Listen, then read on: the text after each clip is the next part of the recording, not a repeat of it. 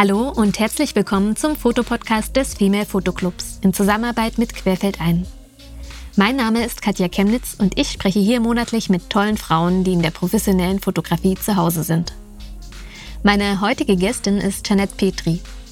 Sie ist Porträt- und Reportagefotografin und ihr Leben liest sich wie ein großes Abenteuer voller Energie. Nach dem Studium an der Hochschule für Gestaltung in Offenbach verschlug es sie nach Paris, London, Brüssel und Frankfurt. Hier baute sie die Gruppe um den Frankfurter Female Fotoclub mit auf, bevor sie erst kürzlich wieder weiter in den Süden nach Freiburg zog, wo sie eine neue lokale Gruppe des Female Fotoclubs in der Region um Freiburg aufbaute. Jeanette arbeitet angewandt für die großen deutschsprachigen Magazine und Verlage. Aber im Gespräch möchte ich mich eher auf ihre freien Projekte konzentrieren. Denn sie bringt seit zehn Jahren Magazine und Bücher im Eigenverlag heraus. Zudem möchte ich wissen, wie sie es schafft, mit all diesen Projekten zu jonglieren, ohne den Halt zu verlieren. Hallo Jeanette.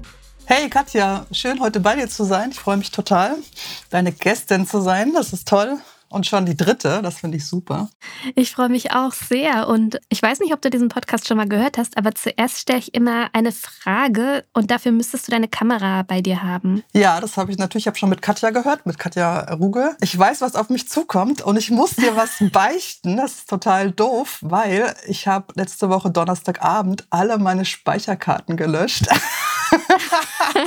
das heißt, die erste Frage ist ja, was ist das letzte Bild auf deiner Kamera? Und du hast jetzt gar kein Bild auf deiner ich Kamera. Ich habe überhaupt gar kein Bild auf meiner Kamera. Es tut mir total leid. Aber da kann man ja auch darüber sprechen, weil das Löschen von Speicherkarten ist wirklich eine Arbeit, die ich auch immer ewig vor mir hinschiebe. Genau, ich mache das auch super, super selten. Und an dem Donnerstagabend habe ich gedacht, ey, jetzt lösche ich einfach mal alles. Dann habe ich wieder alles schön clean und ähm, ja, nicht daran gedacht, dass das ja die Frage sein wird. Ja. Okay. Oder war es extra, weil du gesehen hast, das letzte Bild, das willst du nicht beschreiben? Nein, nein, das war überhaupt nicht extra, auf keinen Fall. Na gut, dann ist das so. Du hast ja in Offenbach freie Kunst mit dem Schwerpunkt Fotografie und Film studiert und ich habe mich gefragt, wie du dich entschieden hast, dann in die Fotografie zu gehen. Ja, das war tatsächlich von vornherein klar, weil ich habe äh, mich mit Malerei und Fotografie beworben. Also eigentlich genau andersherum und dann irgendwann festgestellt, dass das mit der Malerei doch nicht so das Wahre ist. Und am Anfang habe ich sehr experimentelle Fotografie gemacht, also sehr viel mit Licht gespielt und Vergrößerung und weiß nicht was alles. Ja, das mit dem Filmstudium, das kam dann auch erst später.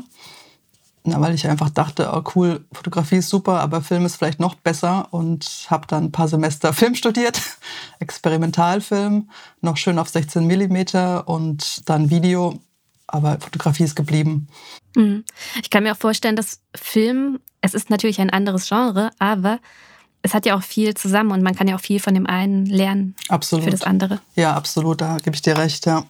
Ähm, du hast mir im Vorfeld auch ein großes Paket geschickt mit ganz vielen ähm, Magazinen und Büchern, die du gemacht hast. Also ich hatte ganz viel Lesestoff.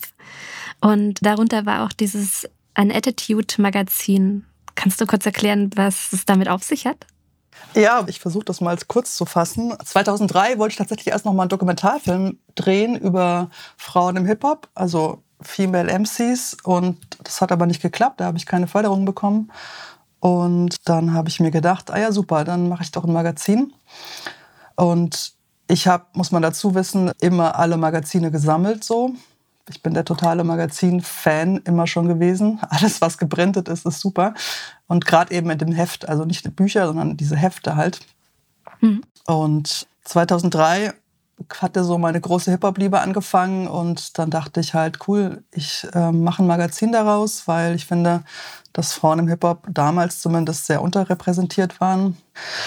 Genau, und damals ich habe 2004 erst noch ein anderes Fanzine gemacht. Da ging es um ähm, auch Frauen im Hip-Hop. Ich habe alle zusammengesammelt, die es gibt. Damals gab es ja noch nicht so richtig Internet oder man konnte das noch nicht alles so gut googeln. Dann habe ich das aus allen möglichen Büchern aus der ganzen Welt zusammengetragen. Und ja, dann 2005 war mein Diplom. Ein Teil war halt das erste Attitude-Magazin. Dazu noch ein Video, aber genau. Ah, okay, das war dann die Diplomarbeit quasi. Mhm. Genau, das war meine Diplomarbeit. Ein Teil war ein Video über so Breakerinnen, also B-Girls, war auch ein Experimentalvideo. Und der andere Teil waren eigentlich zwei Hefte, ganz schwarz-weiß, gedruckt, also richtig fancy-mäßig, aber High-End fotografiert, nämlich mit Naselblatt damals. Und ich fand diesen Kontrast super gut. High-End-Fotografie auf kopiertem Papier im Prinzip. Ja, ich habe auch dieses An Attitude Magazin. Ich glaube, das ist nicht das erste, was ich habe, sondern das dritte oder so. Das war das letzte, hast du bekommen. Ach, das letzte mhm. sogar. Wie viele gab es insgesamt? Es gab ähm, nur fünf Stück innerhalb von, also von 2005 bis 2014. Klingt total wenig. Ja, aber war halt sau viel Arbeit. Wenn man alles alleine macht, kann man sich vielleicht vorstellen. also, yeah. ähm, ja, von der Finanzierung über die Distribution musste irgendwie auch in die Läden kommen, über, ja, die ganze Grafik habe ich selber gemacht und ja, teilweise die Fotos ne, erstellt selbst. Genau, Fotos Viele erstellt. Sind von dir. Ja. Die Texte. Und die Texte, Interviews, genau. Weshalb ich das aber noch gemacht habe, muss ich echt noch mal dazu sagen, ist, ich habe mich so ein bisschen überlistet, weil ich hatte immer totale Scheu, fremde Menschen anzusprechen habe ich mittlerweile immer noch, aber es geht schon besser. Und das ist natürlich für eine Fotografin ziemlich blöd, wenn man diese Scheu hat. Und dann habe ich mich selber so ein bisschen überlistet und habe halt gesagt, okay, komm, wenn ich das Magazin mache, dann habe ich einen super guten Grund, Leute anzusprechen, die ich nicht kenne, auf Jams oder wo auch immer, und sagen, hey, ich würde gerne ein Interview mit dir machen und ich möchte dich auch fotografieren. Und so war das für mich eine super gute Taktik. Ja, verstehe. ja, das, nee, das kann ich total gut nachvollziehen. Und man sagt ja auch irgendwie so, die Kamera, das ist halt so ein, so ein Schlüssel, in Sachen zu kommen oder an Menschen zu kommen. Weil man kann ja normalerweise nicht einfach sagen, so, hey, ich würde mich gern mit dir unterhalten. Das klingt halt irgendwie schräg. Aber wenn man dann sagt, so, ja, ich bin Fotografin und ich mache auch noch ein Magazin, das kenne ich ja selber, dann ist das natürlich ein ganz anderer Punkt, ein ganz anderer Zugang. Ja, aber zum Beispiel, es hat mir nicht gereicht zu sagen, ich bin Fotografin, ich möchte dich gern fotografieren. Also das habe ich mich einfach nicht getraut. Und zu sagen, hey, ich mache ein Magazin, du wirst publiziert, ist halt nochmal für mich eine ganz andere Tür gewesen. Ja, verstehe. Mhm. Ja. Ja, doch, kann ich nachvollziehen. ja, lustig, ja. ja. Ja, und hat es dann dir geholfen? Also, du hast gesagt, das fällt dir jetzt immer noch nicht leicht, aber jetzt kannst du besser auf Menschen zugehen? Ja, auf jeden Fall. Es klappt jetzt auf jeden Fall besser. Also, es ist immer noch so an manchen Tagen, dass ich denke, so, oh Mann, jetzt gib dir den Arschtritt und mach das. Ähm, aber klar, es klappt schon viel besser. Interessant, weil ich vor allem mit Hip-Hop assoziiere ich ja auch so eine Offenheit, mhm. so ein nach vorne gehen, so ein, dass du dann zwar in dieser Hip-Hop-Welt warst, aber eher doch schüchtern und zurückhaltend. Ja, absolut. Aber das ähm, Hip-Hop macht es einem echt nicht schwer, weil das ist so wie eine große Familie, ist so mein Gefühl. Und auch als ich in London war und in Paris war, kannte da ja niemanden. Aber es ist total easy gewesen, da reinzukommen und hat total viel Spaß gemacht. Und du warst ja auch für das Projekt, für dieses An Attitude Magazin in London, in Paris. Und du hast jetzt schon gesagt, das, das waren Förderungen, wie du das Magazin finanziert hast. Kannst du kurz erklären, was für Förderungen das waren und wie das funktioniert, dass man dann, äh, wenn man in Offenbach studiert, äh, dann auf einmal nach London oder Paris kommt? Ja, das ist echt richtig spannend und kann ich auch jeder, jedem empfehlen, weil es einfach das Beste ist, nach dem Studium ins Ausland zu gehen und sich umzugucken, verschiedene Leute kennenzulernen. Das ist einfach großartig.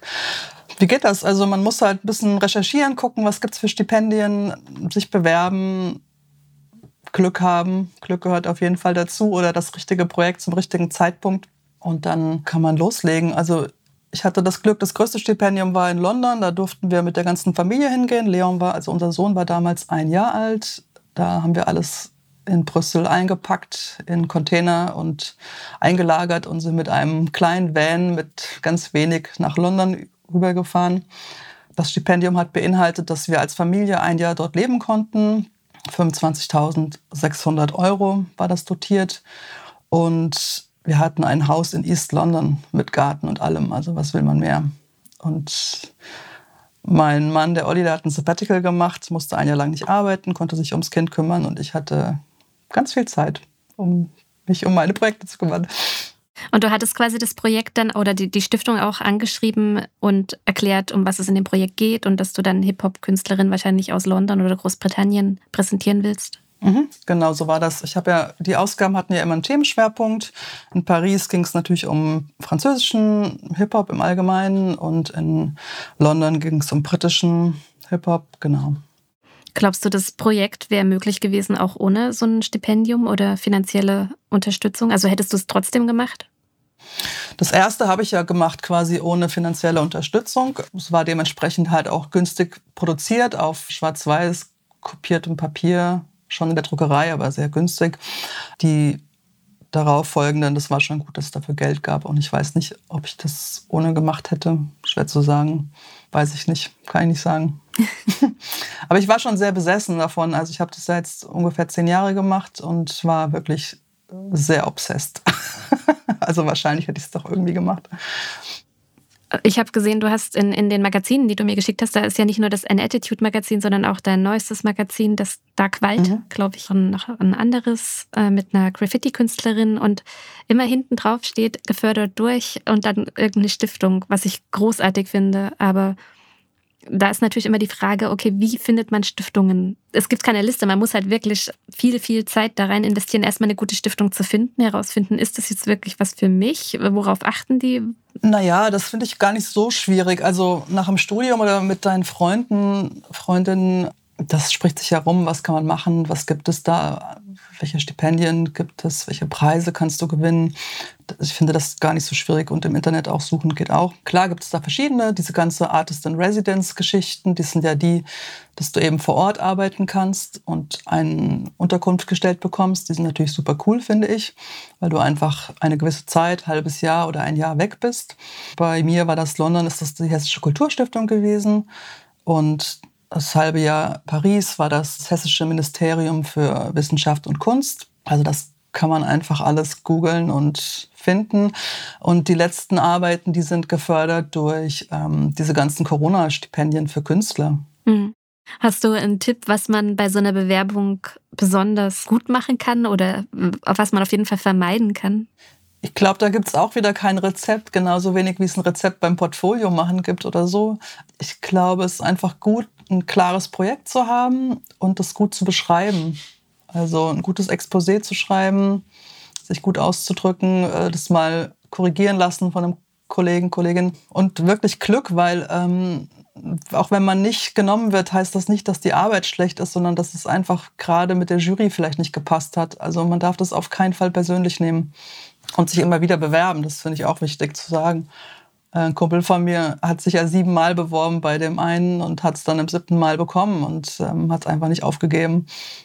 Ja, weil man sieht ja natürlich nur die erfolgreichen Projekte, wie als hättest du zehn Stiftungen angeschrieben und zehnmal einen positiven Bescheid bekommen und dann warst du in London, in Paris und hast die drei, vier Magazine gemacht. Also das ist nach außen wirkt es natürlich ganz anders, aber man weiß natürlich nie, wie viel Absagen man einfach bekommen hat vorher. Ja, ich habe auch Absagen bekommen, auf jeden Fall. Kunstfonds zum Beispiel habe ich nie bekommen. Also das ist auch bei mir so. Dieser Podcast wird unterstützt durch Werbung. Ein Objektiv mit USB-C-Anschluss? Ja, das gibt es. Tamron bietet mit der neuen Software Tamron Lens Utility die Möglichkeit, die aktuellsten Vollformatobjektive für den Sony E-Mont ganz individuell zu konfigurieren. Per USB-C kann man das Objektiv direkt mit dem Rechner verbinden und so Updates durchführen oder die Funktionstaste belegen. Mithilfe der persönlichen Konfiguration lässt sich das Objektiv optimal an die jeweilige Aufnahmesituation anpassen. Mehr dazu findet ihr auf www.tamron.de. Ich würde jetzt zu unserer ersten Kategorie kommen und die heißt Entweder oder. Das heißt, um dich besser kennenzulernen, nenne ich dir zwei Begriffe und du musst dich möglichst schnell für einen entscheiden. Bist du bereit? Mhm. Tee oder Kaffee? Kaffee. Hund oder Katze? Katze. Stadt oder Land? Stadt. Paris oder London? Paris. Paris oder Brüssel? Brüssel. Analog oder digital? Digital. Farbe oder Schwarz-Weiß? Farbe. Fotobuch oder Ausstellung? Oh, schwierig. Äh, Fotobuch. Hardcover oder Softcover? Softcover. Verlag oder Eigenverlag? Eigenverlag. Zoom oder Festbrennweite? Äh, Festbrennweite. Geplant oder spontan? Spontan. Inszeniert oder dokumentarisch? Oh, das ist schwierig. Äh, dokumentarisch. Blitzlicht oder natürliches Licht? Ähm, auch schwierig. Natürliches Licht. Digitale Spiegelreflex oder spiegellos? Spiegellos. Canon oder Nikon? Canon. Facebook oder Instagram? Instagram. Instagram oder TikTok? Äh, Instagram. Soziale Medien, Fluch oder Segen? Mm, Segen. Händedruck, lieber fest oder weich? Fest. Spät ins Bett oder früh aufstehen? Oh, schwierig. Äh, früh aufstehen mittlerweile. Okay, das war's schon. ah, super. Perfekt. Okay, also Brüssel ist die Wahlheimat. Ja, total. Also wäre es damals ein bisschen anders gelaufen, wären wir da jetzt auch noch auf jeden Fall. Wir lieben es einfach. Brüssel ist nämlich äh, die Kombination aus Paris und Amsterdam. Paris und Amsterdam, okay. Ja, das ist einfach genial. Es ist so toll da. Aber irgendwann hat es ja dann geendet. Genau, ich bin, wir sind Ende 2010 aus London zurückgekommen nach Brüssel wieder. Dort haben wir damals gelebt. Und ja, kurz darauf hat Leon, also unser Sohn, seinen ersten epileptischen Anfall bekommen. Und das war halt ziemlich, ziemlich blöd. Und ähm, das hat eigentlich unser ganzes Leben umgekrempelt. Schlussendlich auch unseren Entschluss gefasst, nach Frankfurt zurückzugehen. Einfach um eine bessere Versorgung für ihn zu haben. Das Ganze hat mich dann noch in einen Burnout gebracht. Und ja, das war irgendwie eine ziemlich düstere Zeit, so 2011 herum. War irgendwie nicht so schön. Ja, klar, kann ich mir vorstellen. Genau, aber um deine Frage zu beantworten, ich habe dann erstmal echt eine lange Pause gemacht und habe dann das Magazin, das fünfte, dann auch erst 2014 zu Ende gebracht. Ich wollte es unbedingt zu Ende bringen. Und das heißt dann auch From London and Beyond. Also es sind Sachen aus London, aber auch Sachen, die danach noch passiert sind. Ja, stelle ich mir wahnsinnig schwer vor. Alleine natürlich schon selbstständig zu sein mit Familie, finde ich definitiv nicht einfach. Und dann natürlich noch mit einem Kind, was krank ist. Ja, das war auf jeden Fall nicht so einfach, aber wir haben es gut hinbekommen und das ist auch jetzt alles wieder in Ordnung. Und äh, es war so eine Art Kinderepilepsie, die ist jetzt wieder weg und alles ist gut. Ah, großartig. Leon bleibt ein spezieller Typ, das ist einfach so. Der hat ja noch eine Entwicklungsverzögerung und das auf den musst du einfach noch mal ein bisschen anders gucken. So. Aber ist natürlich ein super Typ. Und Wie alt ist er jetzt? Der ist jetzt 13. Ah, mittlerweile wohnst du jetzt auch nicht mehr in Frankfurt, sondern in Freiburg. Ja, genau. Wir sind mitten in der Pandemie 2020 im Juli nach Freiburg gezogen, weil wir einfach eine ja, weiterführende Schule für Leon brauchten und in Frankfurt da nichts gefunden haben, beziehungsweise der war ja auf der freien Schule in Frankfurt und wir wollten oder mussten auf die normale Schule und haben aber keinen Anschluss gefunden. Das ist nicht so gut verzahnt, sage ich mal. Dann kommt noch die Inklusion dazu, also das ist irgendwie schwierig gewesen haben uns in Köln beworben und in Freiburg und Köln haben uns direkt einen Stinkefinger gezeigt und dann Freiburg hat uns die Türen geöffnet und dann haben wir das gemacht. Wie, wie hast du das alles gemacht? Also ich stelle mir das wahnsinnig schwer vor. Also ich, ich muss vielleicht einfach sagen, ich habe ja auch zwei Kinder, bin alleinerziehend und selbstständig. Und der Grund, warum ich nicht in die Fotografie weitergegangen bin, ist es das einfach, dass ich gemerkt habe, das funktioniert nicht. Ich kann nicht am Wochenende arbeiten, ich kann nicht spät abends noch irgendwo hin. Ich kann aber am Computer sein und ich kann schreiben. Und das ist relativ flexibel. Aber die Fotografie war für mich dann irgendwann relativ schnell, okay, das, das geht nicht. Für mich persönlich. Bei mir ist es eigentlich andersrum. Ich kann nicht den ganzen Tag am Computer sitzen, da kriege ich die Vollkrise. Also muss ich natürlich auch hin und wieder, aber das ist für mich eigentlich so ein bisschen Horror. Ich muss raus. Und ja, wir kriegen das als Familie eigentlich ganz gut hin tatsächlich. Also das alles unter einen Hut zu bringen. Natürlich gab es ja auch Phasen, eben Burnout, als Leon so krank wurde. Das hat mich dann irgendwann auch ziemlich umgehauen. Dann diese vielen Umzüge und falsche Priorisierung, was wichtig ist. Und ja, es gab ja dann 2011, 2012 wirklich eine Zeit, wo echt gar nichts mehr ging. Da hast du dann quasi das Burnout gehabt und mhm. warst du in Behandlung? Wie bist du da rausgekommen? Hm, ich bin da so peu à peu rausgekommen. Ich hatte versucht, eine Reha zu machen, die habe ich aber nicht bekommen. Also es war halt schwierig, weil wir kamen ja direkt aus Brüssel nach Frankfurt. Ich hatte da ja keine Ärzte mehr, niemand kannte mich mehr. Das heißt, jetzt einem Arzt zu erklären, hey, mir geht's total beschissen, ich habe einen Burnout, das hat mir jetzt erstmal keiner geglaubt. Habe dann halt so Pillen bekommen, das hat mir aber jetzt wiederum nichts gebracht und ich habe dann eine Analyse angefangen ganz viele Eigeninitiative gebracht, peu à peu, und mich da wieder rauslaviert. Ja. Wie lange hat das gedauert? Hm, habe ich jetzt auch mal überlegt. Ich habe 2013 war ich wieder am Start, also schon ein Weilchen. Also muss man sich schon so vorstellen mit Panikattacken und nicht mehr in den Computer gucken können. Ich habe nichts mehr gesehen, keine Buchstaben mehr, einfach nur noch durchgeguckt und es war schon heftig. Ja, absolut, das kann ich mir vorstellen. Und du hattest aber dann deinen Mann noch wahrscheinlich dabei, der ja, dich unterstützt hat? Die erste Zeit nach dem Umzug war wirklich richtig hart, weil äh, Olli hat sich ja auch einen neuen Job gesucht in Frankfurt, aber der musste dann direkt irgendwie nach Stuttgart und war dann die Woche über in Stuttgart und ich war mit einem Dreijährigen ohne Kindergartenplatz in Frankfurt, konnte das Haus nicht verlassen durch Panikattacken. Das war richtig Horror. Das haben wir dann irgendwie weiß ich nicht, drei Monate so gemacht, den ganzen Winter über. Und dann war klar, das geht so gar nicht. Olli ist, hat den Job gewechselt, hat sich was in Frankfurt gesucht und äh, so haben wir das dann peu à peu wieder auf die Reihe bekommen. Mhm. Wie gehst du jetzt damit um? Also wenn du merkst, das wird dir jetzt zu viel oder wahrscheinlich ist es schon fast zu spät, wenn man merkt, okay, jetzt wird es mir zu viel, sondern man muss sich wahrscheinlich viel früher schon Pausen gönnen und einfach sagen, okay, ein Wochenende ist jetzt mein Wochenende und ich mache nichts. Was ich persönlich als Selbstständige immer auch wahnsinnig schwer finde, zu sagen, okay, Stopp. Das finde ich auch immer noch super schwer, weil ich liebe auch im Vibe zu sein. Ich liebe es, Sachen durchzurockern irgendwie. Das ist, ich liebe das einfach. Und sich da immer Pausen zu nehmen, finde ich auch nach wie vor sehr schwierig. Ja, das ist, muss ich auch noch mehr lernen. Was ich gelernt habe auf jeden Fall ist, dass ich ausreichend Schlaf brauche. Ich kann nicht mehr mit wenig Stunden in der Nacht komme ich nicht mehr klar. Und ausreichend essen, also geregelte Mahlzeiten sind bei mir ganz wichtig geworden. Ja, einfach versuchen, auf mich zu hören, zu meditieren, einen Bodyscan zu machen, einfach gucken, dass ich bei mir bleibe. Aber das, ich sage nicht, dass ich das jetzt super gut kann. Wenn, wenn, du sagst, geregelte Schlafzeiten, also wie viele Stunden Schlaf gibst du dir, wo du sagst, okay, das brauche ich mindestens? Naja, ich stehe um halb sieben auf und wenn ich um zwölf ins Bett gehe, ist es einfach zu spät.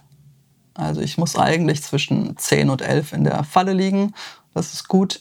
Okay. Ja. Ja, ich finde das halt auch Wahnsinn, weil man ja immer, wenn man auf Social Media ist, diese Selbstoptimierung finde ich auch wahnsinnig anstrengend. Und dann liest man ja auch oft so, ja, acht Stunden Schlaf brauchst du. Und es gibt da ganz, ganz komische Sachen, die da so immer erzählt werden. Und man weiß es ja selber auch nicht, ne? Also man denkt immer, ja gut, wenn der Person acht Stunden Schlaf reichen oder manche sagen ja auch sieben Stunden oder keine Ahnung, wie so ein Elon Musk da seine Routine hat. Ähm, dann denkt man immer, aber ich, ja, vielleicht schaffe ich die ganzen Sachen nicht einfach, weil ich, weil ich so faul bin oder weil ich zu wenig schlafe. Also ich mache mir da oft auch so selber so einen Druck und ertappe mich dabei, dass ich das dann immer reflektieren muss und nochmal mit anderen. Sag mal, wie ist das bei dir? Finde ich äh, super, das einfach mal zu hören und zu sagen, okay, nee, es ist, ist normal. Dein Körper sagt dir, wie viel Schlaf du brauchst und du merkst dir das selber und das kannst du nicht irgendwie an der Liste herauslesen. Absolut, sehe ich auch so, ja. Aber ich weiß genau, was du meinst. Ich habe jetzt die letzten Wochenenden auch durchgearbeitet. Ich, wenn du im Flow bist, dann will ich es auch fertig kriegen und ich finde es auch schwierig. Was würdest du denn jetzt jungen Leuten raten, die zum Beispiel gerade das Studium abgeschlossen haben und jetzt in die Arbeitswelt gehen oder ihr erstes großes Projekt machen? Vielleicht gerade auch Frauen, die, die dann überlegen, ja, schaffe ich das mit einem Kind? Ja, das ist echt eine schwierige Frage. Also bei mir war es so, ich habe mir das vorher natürlich auch mich gefragt, kriege ich das irgendwie hin und so weiter. Und ich bin da total naiv reingegangen, weil ich dachte mir so, ja, was erzählen die alle da mit Kind? Klar, machst du einfach Abi vorher weiter, kein Problem. Ich habe ja noch bis irgendwie drei Tage vor der Geburt sind wir noch nach Berlin gefahren von Brüssel und haben so eine Ausstellung aufgebaut und weißt du, das muss irgendwie gehen. Ist natürlich total bescheuert und es hat mich auch alles eingeholt, aber ich glaube, wenn man sich das vorher sehr genau überlegt, dann bekommt man vielleicht auch einfach keine Kinder. Und wenn man dann Kinder hat, dann geht es irgendwie. Ja. Und das ist natürlich super, wenn du irgendwie Omas, Opas hast. Haben wir nicht gehabt, aber das ist, glaube ich, hilfreich. Und Freunde und äh, wenn die Kids irgendwie zusammen sein können und die Eltern mal dann frei haben oder deine Jobs machen kannst, oder das finde ich gut. Ja. Ich glaube, ich weiß, was du meinst. Also diese Sache, wenn ich mir jetzt überlege, wie das alles mit dem Kind funktionieren soll, dass man dann direkt denkt, ja, das geht ja gar nicht. Also ich habe dann mit Kind studiert, das ging dann irgendwie doch. Also es war natürlich mega anstrengend und vielleicht hatte ich es da nicht so einfach wie andere die dann noch vielleicht auch zu Hause gewohnt haben bei den Eltern und einfach studieren konnten, ohne ja. aufs Geld oder irgendwas anderes zu schauen. Auf jeden Fall. Ich habe Leon auch ganz viel mitgenommen zu Projekten. Finde ich auch nach wie vor in Ordnung, das so zu machen. Also. Hast du ihn zu freien Projekten nur mitgenommen oder tatsächlich auch zu Jobs? Mm, zu Jobs weniger, zu freien Projekten schon, ja. Also das ganze Rosie-Projekt da in der Schweiz, da war er auch dabei, war ich ja auch ein paar Wochen und da war er mit. Ich glaube, dieses Rosie-Projekt, das passt jetzt ganz gut, weil die nächste Kategorie wäre ein Bild von dir. Und da habe ich mir tatsächlich ein Bild von äh, Rosie ausgesucht. Ah, super. Ein Bild von dir. Genau, du hattest ein Magazin mir mitgeschickt von einer jungen Frau, die Graffiti-Künstlerin ist. Und das Bild, das hat es mir irgendwie angetan. Da bin ich sehr lange auf dieser Seite geblieben. Und da man jetzt im Podcast natürlich dieses Bild nicht sieht, versuche ich es zu beschreiben, aber ich würde es auch gerne in die Show Notes mit aufnehmen, wenn ich darf. Ja, natürlich. Okay. Also man sieht eine junge Frau auf einer Mauer sitzen. Die Stimmung ist, sagen wir mal, es ist Herbst. Deutschland, regnerisch, trist. Im Hintergrund kommt aus einem kleinen, ich nehme an, Gartenhäuschen Qualm hoch und die Mauer, auf der sie sitzt, das ist jetzt auch keine schöne Mauer im Sinne von gemütlich, sondern es ist einfach eine Betonmauer mit Moos bewachsen und man sieht an den Seiten auch Graffiti. Und da ich ja weiß, dass sie Graffiti-Künstlerin ist, nehme ich sogar an, das ist von ihr wahrscheinlich. Ja, genau, da waren wir irgendwie unterwegs. Ich weiß gar nicht mehr, wo das genau war. Irgendwo, also sie lebt ja in Biel mit ihrer Familie das war vielleicht irgendwo zwischen Biel und Bern, keine Ahnung, also in der Schweiz. Und genau, die Rosie hat da vorher diese Wand bemalt und dann haben wir dieses Porträt gemacht. Das ist lustig, dass du das magst, weil ich mag das auch total gerne. Das ist echt eins meiner Lieblingsporträts von ihr. Ja, ich finde halt, das habe ich jetzt gar nicht gesagt, aber ihr Blick und wie sie da sitzt, das ist einfach so fesselnd. Ja, finde ich auch irgendwie. Sie schaut halt so fesselnd in die Kamera und sie, sie lächelt nicht oder irgendwas, sondern es ist einfach so ein echter Blick. Das wirkt, als hättet ihr gerade ein richtig intensives Gespräch geführt. Haben wir aber gar nicht. Ähm, tatsächlich, Rosie ist einfach so. Die ist halt so ein ganz fesselnder, intensiver Mensch und verweigert, glaube ich, auch zu lachen auf dem Foto. Also das ist nicht unbedingt ihr Ding. Will nicht jetzt schön sein oder irgendwas darstellen. Und das auch das Spannende an ihr. Also ist echt total toller Mensch und bei dem Projekt ging es ja vor allen Dingen auch darum, ihren Alltag zu zeigen. Also sie ist Graffiti-Künstlerin, einer der bekanntesten, also weltweit. Eine Frau mit Kindern, sie hat zwei Kids, ein Mann, der ist auch Künstler. Und ja, ich wollte die Kombination einfach haben von ihr mit ihrer Familie. Also die nimmt auch ihre beiden Kids immer mit, wenn sie sprühen geht. Und das wollte ich irgendwie festhalten, weil wenn man Rosie eingibt, oder zumindest war das früher so, wenn du es googelst, dann hast du immer nur sie gesehen, aber gar nicht ihre Familie und nicht ihre Kinder. Und die haben aber einen ganz großen Anteil. Die sind halt einfach immer dabei. Und das wollte ich zeigen. Also sie nennt sich auch einfach nur Rosie. Also Rosie One. Rosie One, okay. Mhm. Und als du sie kennengelernt hast, wie schnell war dir klar, dass du ein komplettes Projekt über sie machen willst? Bei der ersten Begegnung einfach war es klar, irgendwie, wir müssen was zusammen machen total super gut verstanden und ja, sie gibt ja auch einen sehr intimen Einblick ne, in ihr ganzes Leben. Also wenn man dann das Magazin durchblättert, man sieht sie am, am Tisch sitzen, man sieht sie auch mal relativ verzweifelt. Mhm. Dann natürlich auch bei, bei der Arbeit, wie sie da Graffiti sprüht oder wie sie einfach lebt. Also man, man hat das Gefühl, man ist wirklich so ein Wochenende bei ihr zu Hause und äh, sieht, wie das halt alles so abläuft. Ja, total schön, dass du das sagst. Das war auch genau so. Und sie hat mich da echt in alles einfach mal machen lassen. Auch mit, weiß nicht, wie sie ihren Mann küsst und so. Und das finde ich total schön. Also ich konnte einfach wirklich dabei sein. Hm.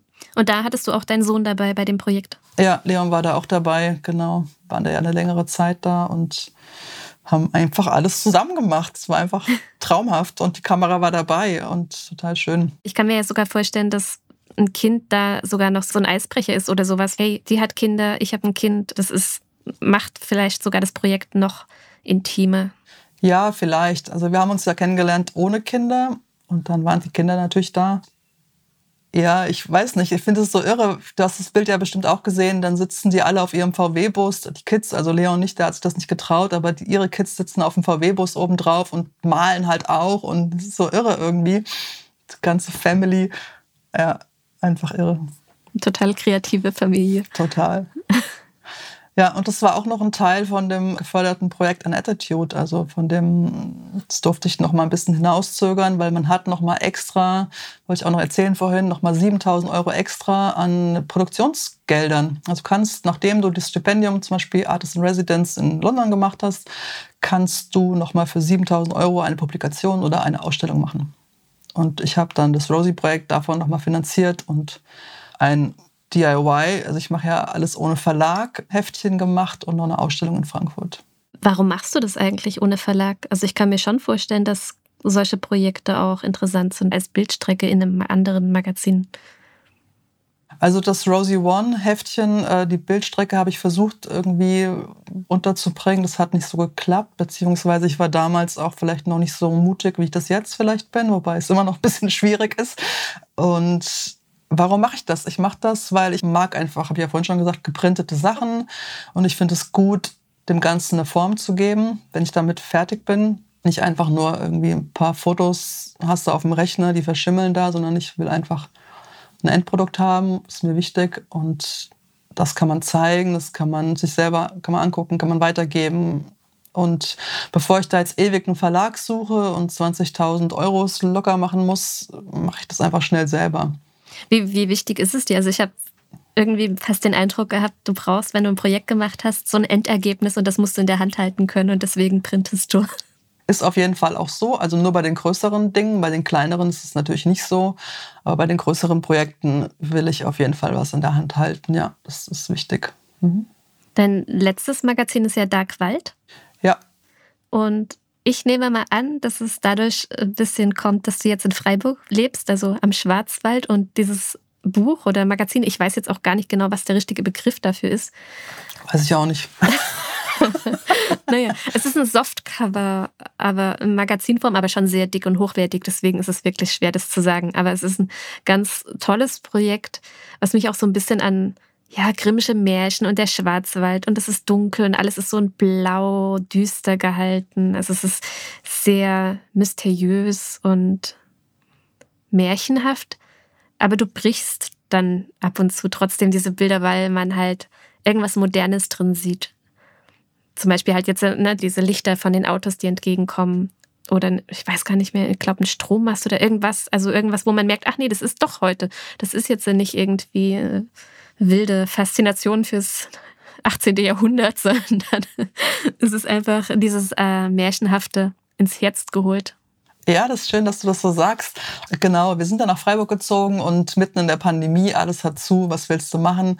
Dann ist der Schwarzwald vor der Tür und ich habe ein Buch gelesen über den Schwarzwald und da ist mir sofort die Story mit den Römern eingefallen oder habe ich so habe ich gelesen, dass die Römer dem Schwarzwald den Namen Schwarzer Wald eben gegeben haben, Silva Nigra und sich nicht reingetraut haben. Und das fand ich irgendwie, das hat mich total inspiriert, weil Schwarzer Wald, die trauen sich da nicht rein. Das fand ich irgendwie mega gut und dachte ich, alles klar, jetzt wie kann man das in die heutige Zeit transformieren? Wie kann man dieses Gefühl von dieser ein bisschen Angst, ein bisschen düster, Heute ist natürlich der Schwarzwald anders. Es ist total dicht besiedelt, äh, leben super viele Menschen. Früher war das natürlich nicht so bei den Römern. Es war einfach nur ein dichter, dichter Wald und du bist rein und hast nicht mehr gewusst, wo du wieder rauskommst. Aber eben dieses Gefühl wollte ich in die heutige Zeit bringen und bin halt sehr, sehr, sehr viel darum gefahren, sehr viel gelaufen, um halt diese Bilder zu bekommen.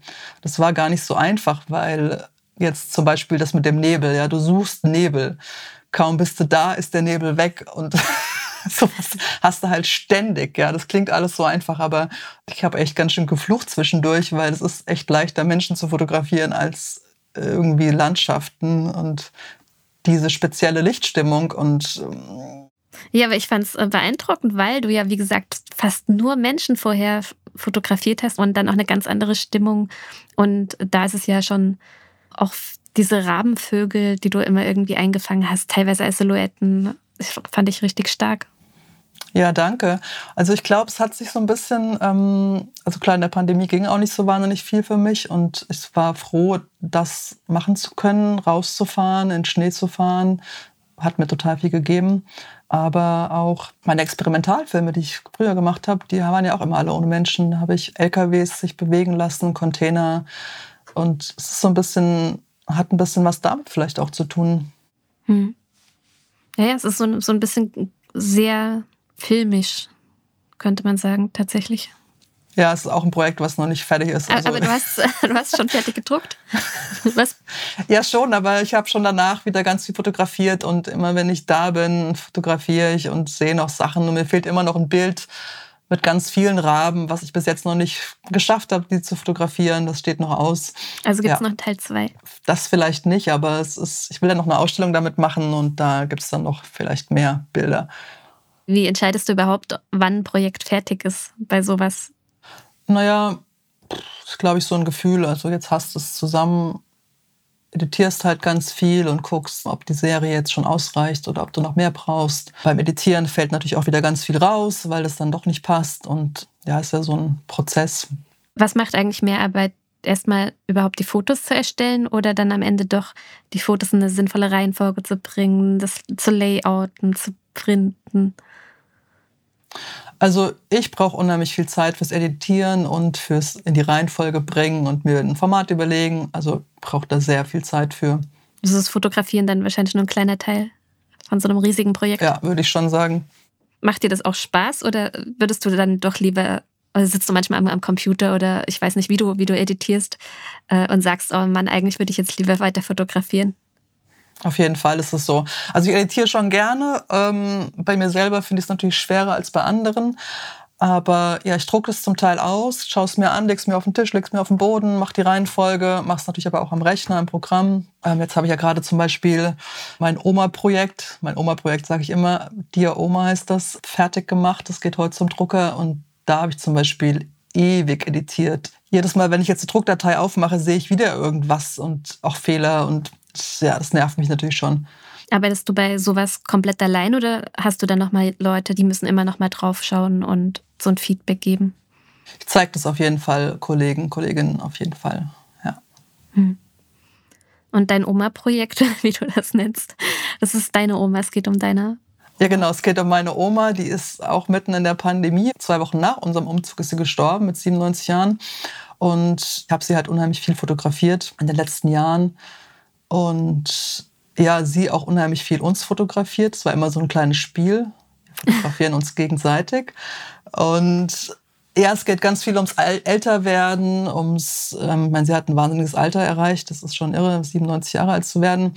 Es geht um die Zeit, wo sie noch zu Hause gewohnt hat und dann den Umzug in ein Pflegeheim, wie sie das so verkraftet hat. Und es ist ein, äh, ein das zum, ja, das ist auch wirklich jetzt zum ersten Mal so. Ich habe ein Heft gemacht äh, mit Text und Foto. Das fand ich gar nicht so einfach. Also ich unterhalte mich mit ihr. Sie ist natürlich jetzt tot, aber ich erzähle ihr nochmal fragmentarisch Dinge, die ich als Erinnerung äh, habe im Kopf oder die ich von, aus ihrer Geschichte her weiß. Das erzähle ich ihr jetzt nochmal. Ach, wie schön. Und somit auch dem Leser und mir selber natürlich, meiner Familie. Ja, es ist ein ganz, ganz persönliches Projekt. Ja, kann ich mir vorstellen. Und ich kann mir auch vorstellen, gerade wenn es so persönlich ist, dass man es dann wirklich perfekt haben will und dass man dann wirklich viel, viel öfter nochmal drüber guckt und was ändert als jetzt bei einem Projekt. Ich weiß nicht, klar, Schwarzwald ist auch spannend, aber wahrscheinlich kann man dann eher loslassen und sagen, ja, jetzt passt's. Ja, da hast du wahrscheinlich echt recht. Das liegt an dem Persönlichen, dass das so schwer fällt abzuschließen. Aber es muss jetzt auch mal zum Ende kommen, weil äh, das ist ja auch ein Wahnsinn. Ja. War deine Oma selber Fotografin oder hat sie nur gerne fotografiert? Nee, sie war nicht Fotografin, sie war eigentlich Buchhalterin und hat aber anscheinend sehr gerne fotografiert. Also es sind auch so Fragen, die ich vergessen habe, sie zu stellen, weil ich habe nach ihrem Tod ganz viele alte Fotos gefunden und ich frage mich auch, wer hat die eigentlich gemacht? Hat sie die gemacht oder mein Opa oder wer hat die da eigentlich gemacht? Ich weiß es nicht. Hm. Sind auch Bilder von ihr, die sie gemacht hat, in dein Buch? Oder hast ähm, du nur. Ja. ja, also es ist so gemischt. Nee, ist eigentlich nicht gemischt. Es ist eigentlich nur ein Foto von ihr, von uns drin, genau. Es sind aber ganz viele alte Fotos drin und neue und es ist total gemischt, ja. Ich bin sehr gespannt drauf. Ja, es ist wirklich ein interessantes Buch. Ja, aber eben, was ich halt da echt schwierig fand, ist auch zum Layouten, das mit Text und Bild. Also das ist, ist viel leichter, ein Buch zu layouten, zu editieren mit nur Bildern. Bei, bei Dark, das hat tatsächlich nur Bilder. Das hat nur Bilder. Genau. Bei Rosie ist es auch so, dass der Text hinten kommt. Mhm. Und du kannst es viel leichter editieren. Aber wenn du jetzt quasi jede Seite mit Bild und Text hast, das sieht auch, finde ich, nicht so gut aus. Also das finde ich nicht so leicht. Ja, also Layouter, es ist natürlich auch ein eigener Job eigentlich, ne, den du dann dir noch zusätzlich machst. Ja, aber das finde ich jetzt nicht so schwierig. Das würdest du nicht abgeben, wenn du sagst, okay. Äh. Ja, ich hatte es schon ein bisschen rausgefunden. Ich mache ja gerne Sachen selbst und würde es auch abgeben, wenn ich jetzt ein Layouter mein Best Friend wäre, würde ich es auch abgeben. Aber ich mache es auch einfach schnell selber.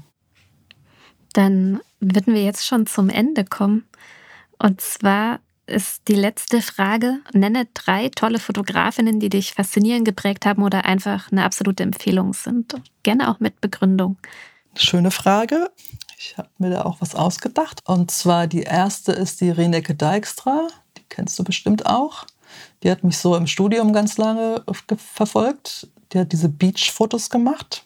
Weiß nicht, ob du die kennst. Ich bin mit Namen so schlecht, dass wenn man mir das Bild sieht, dann sage ich, ja, ja, ja, ja, das habe ich schon gesehen, aber der Name sagt mir gerade nichts tatsächlich. Die hat diese ganz tollen Bilder gemacht am Strand, auch mit extra Licht und hat die Menschen, die am Strand da rumhängen, also vor allen Dingen auch junge Menschen, angeblitzt auf Mittelformat oder Großformat, ich weiß es gar nicht so genau. Und das sind so wahnsinnige Porträts. Die sind so super intensiv und ich musste dir mal anschauen. Mache ich auf jeden Fall. Verlinke es natürlich auch. Genau, also die sind echt toll. Und vor kurzem oder vor ein paar Jahren habe ich die Robin, da weiß ich auch nicht genau, wie man das ausspricht, Robin de Pü oder ja, P-U-Y gefunden. Und die finde ich auch super, super spannend. Die fotografiert auch Porträts und meistens in Schwarz-Weiß und die sind auch super krass intensiv, finde ich. Und ein Projekt hat sie gemacht, finde ich auch sehr, sehr spannend. Da ist sie mit ihr Harley Davidson, ich glaube, das war 2015, durch die USA gefahren und hat einen Jungen dort kennengelernt auf ihrer Reise, der Randy. Und über den hat sie auch ein Buch gemacht. Den hat sie immer wieder besucht. Das ist ein sehr dokumentarisches Projekt, aber es ist von der Bildsprache her einfach unglaublich schön. Also sehr zu empfehlen auch. Robin de Pü oder so ähnlich. Und dann, als mein letzter Tipp, den habe ich letztes Jahr in Aal kennengelernt. Also habe ich auf einem Bücherrammtisch habe ich dieses Buch gefunden von, warte, jetzt muss ich auch gucken, ob ich das richtig ausspreche, Tierney Gearon, amerikanische Fotografin. Das Buch heißt Daddy, Where Are You? Und das hat mich auch sehr gefesselt, natürlich gleich gekauft. In der Geschichte geht es darum, eine Mutter, also sie ist die Mutter quasi fotografiert ihre eigene Mutter, die eine psychische Erkrankung hat, was, das weiß ich jetzt nicht, und ist mit ihren eigenen Kindern oft bei der Mutter und fotografiert diese eben oder alle, auch sehr viele Selbstporträts dabei, sie mit ihrer Mutter und verfolgt so diese Erkrankung und das Irre daran oder das Verrückte. Also das sind ganz, ganz tolle Bilder, muss man sich auch mal angucken. Ach, schön. Super, dann habe ich gleich noch was zum Erforschen und äh, Nachgoogeln. Auf jeden Fall. Dann äh, vielen, vielen Dank für das Gespräch. Danke dir, Katja.